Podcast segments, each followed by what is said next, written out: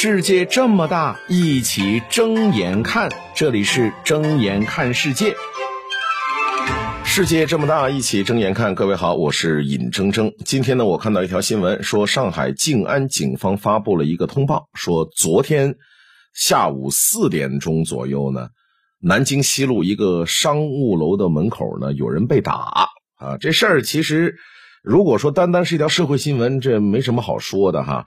呃，警方这个通报，这种民间的纠纷有很多啊，呃，但是为什么这则通报会这么快的在各大媒体流传呢？这是因为打人的其中有一个人呢，叫做王思聪哈，他爸爸是王健林啊，就是这个曾经的中国首富啊，啊，万达的老总啊，所以这事儿呢，因为王思聪，呃，就引起了轩然大波。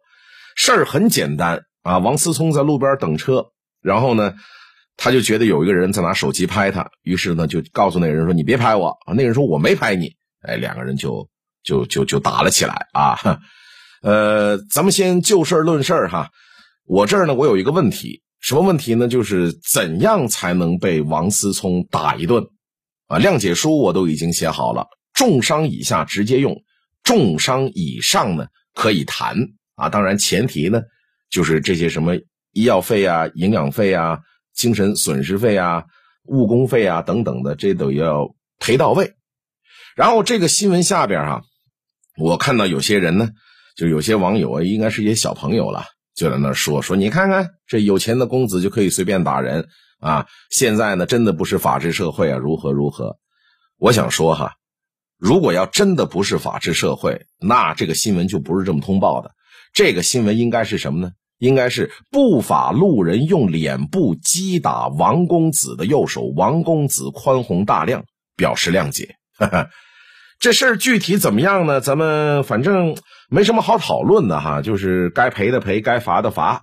那接下来呢，一点时间跟大家说一说，就是在我眼中，王思聪他究竟是一个什么样的人？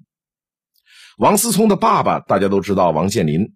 王思聪的爷爷是谁呢？王思聪的爷爷叫做王义全，他爷爷是一九三三年加入红军队伍，参加过长征、抗日战争和解放战争。王思聪的外公叫林连章啊，曾用名叫林火，也是中共党员，在中学时期就参加了中国人民抗日民主武装自卫会。所以，虽然王思聪呢，他是以首富的儿子。就是以这个富二代的身份呢为大家所熟知，但实际上王思聪呢，他是一个名正言顺的红三代。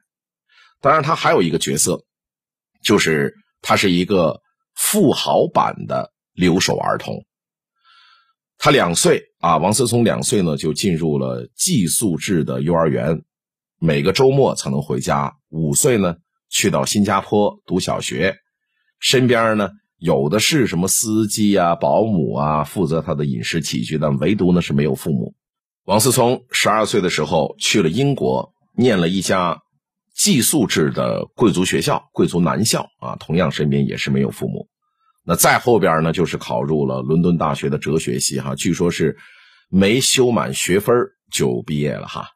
所以各位，你看，简单的看看王思聪的成长经历。他跟各种其他富二代格格不入的性格，就能够解释了。比如说王思聪口无遮拦，今天怼某个明星，明天呢又嘲笑某个创一代的这个英语的口音啊，后天又嘲讽世界排名第一的运动员，那就是因为从小呢父母不在身边，留在身边的那些照顾他的人呢，都是拿他爹妈工资的人。这些人呢，可不得纵着他、哄着他呀，肯定不会告诉你什么事儿不能做，什么话不能说。那慢慢的，王思聪就养成了怼天怼地、口无遮拦的这么一个性格。你再看看别的富二代、顶级富二代，哈，除了说接手家族企业之外，你就很难再搜索到他的其他资料了，是吧？马云、马化腾的子女，你可能连张照片你都搜不到。那只有我们的这个思聪公子呢？一不接手家族企业，但是呢又格外的高调啊，很可能就是从小生活在国外的环境，不太懂中国，说有钱要低调的道理哈。你再比如说他马不停蹄的换各种流水线的网红女朋友，追女孩时候的这些什么土味情话，什么想你的夜这种土味情话，很可能就是因为青春期的时候呢，生活在这个寄宿制的男校当中，周边都是男的，就缺乏追女孩情商的锻炼啊。结果回国之后呢，又发现哦，原来有钱这么好，有钱能够换来这么多的女朋友，从而呢就有点报复性消费。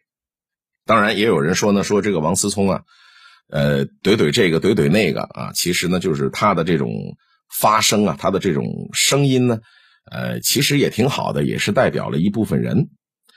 这么说哈，不管王思聪发声是为了他自己，为了他的家族，或者是为了其他的什么目的，哪怕他的发声纯粹是为了他和他爹那个圈子里的内斗，他的许多的这种在网上的这种发声啊。